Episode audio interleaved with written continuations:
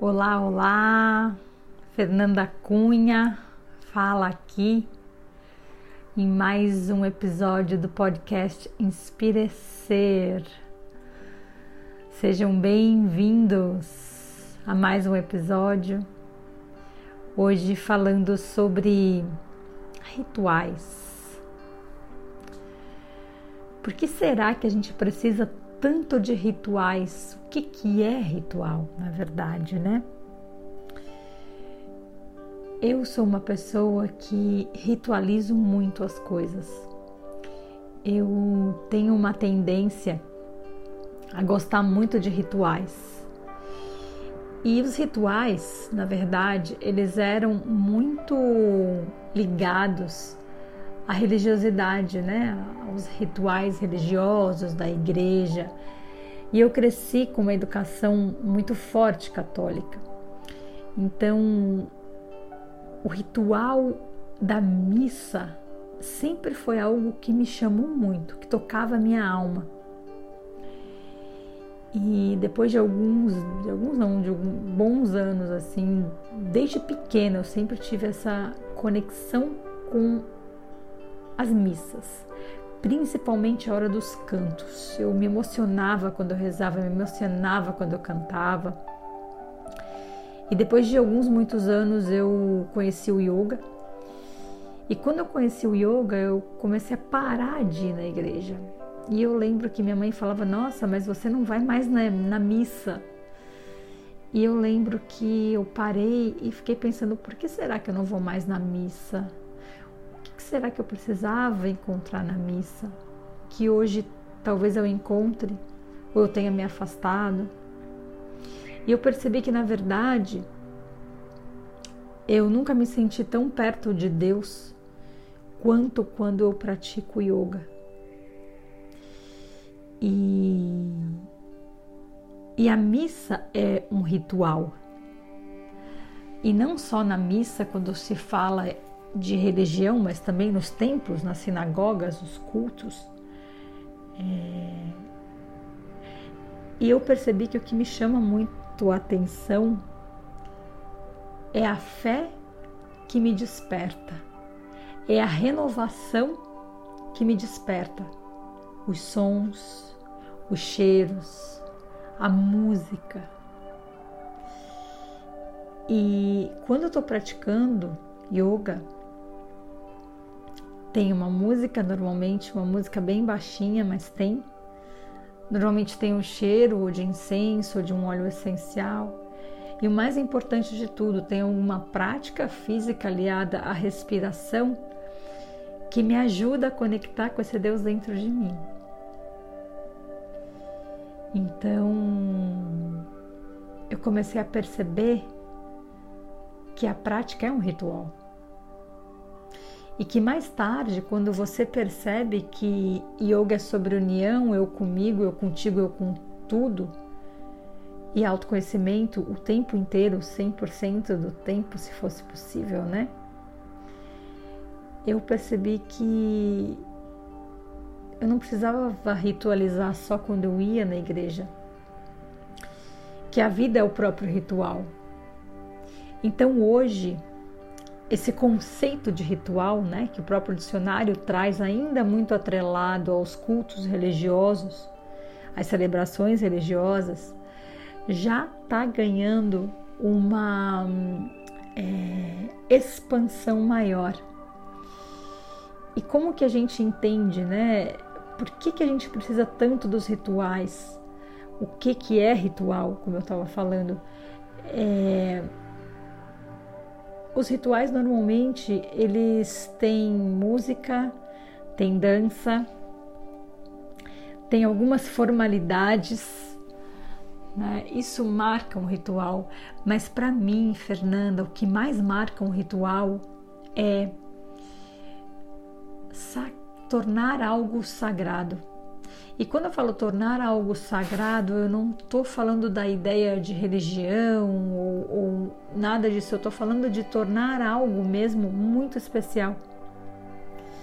E para mim, é, tornar algo muito especial é sair do automático, é lembrar de estar presente, é lembrar de, de não banalizar a vida, de não passar pela vida despercebidamente, é não passar vi, pela vida no automático.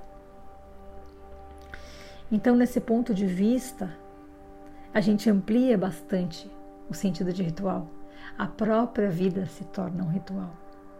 Todos os dias. O que a gente faz cada dia conta. Então, é, eu estou trazendo essa reflexão para cá porque a gente está chegando no fim do ano, né? E quando a gente fala de ritual e pensa, nossa,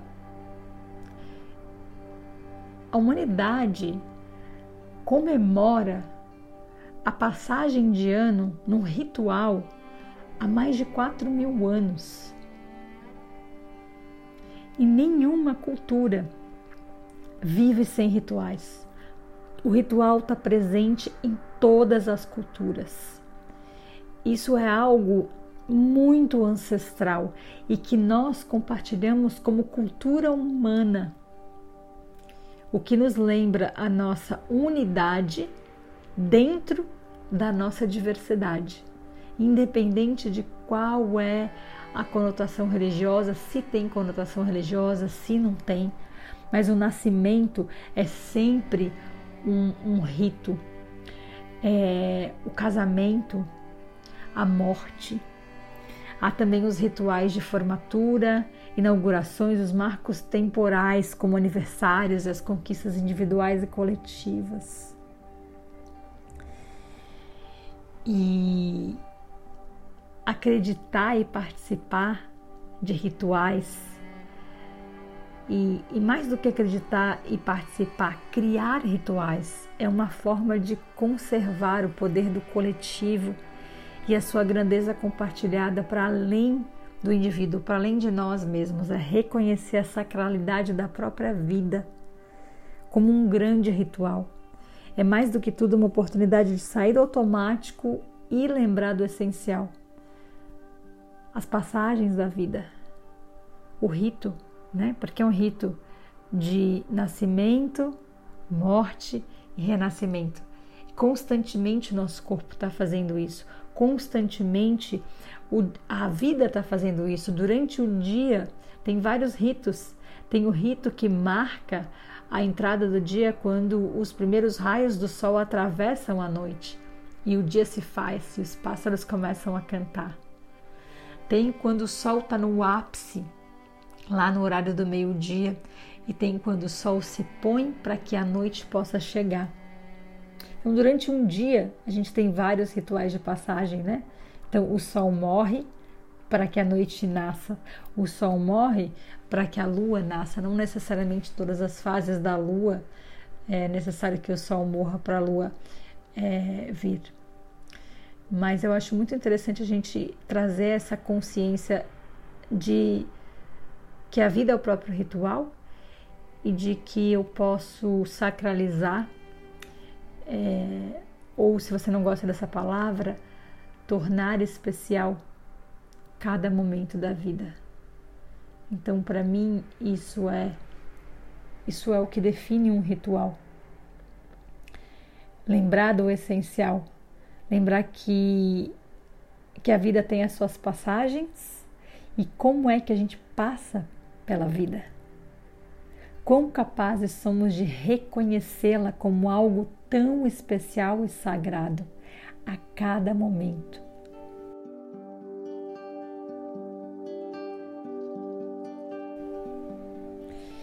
E o costume de celebrar a chegada de um ano novo, né, como eu falei, que existe mais de 4 mil anos. E assim como naqueles tempos, atualmente nossas celebrações de passagem também representam renovação, esperança e fé. Porque no final do dia, é, nessa dança misteriosa, às vezes caótica, como é o que a gente está experimentando nesse ano de 2020, são os rituais que mantêm e sempre mantiveram os nossos pés ancorados no momento presente. É os rituais que nos lembram da preciosidade que é a vida. É os rituais, são os rituais que nos lembram por que é que a gente está aqui.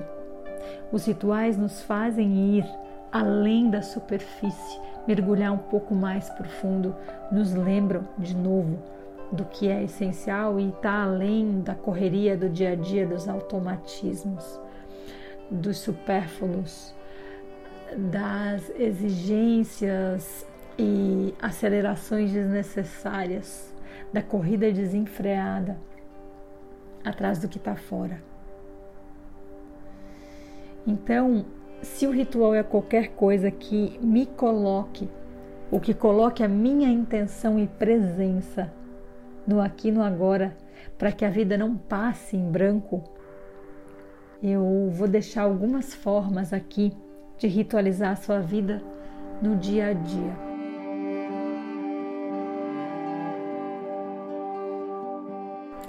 A primeira de todas, para mim, antes de levantar da cama, é respirar.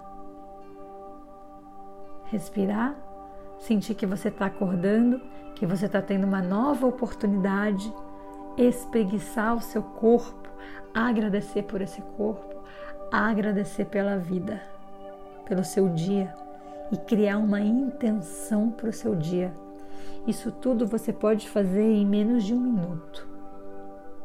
Se a desculpa que vem às vezes na mente é que não tem tempo.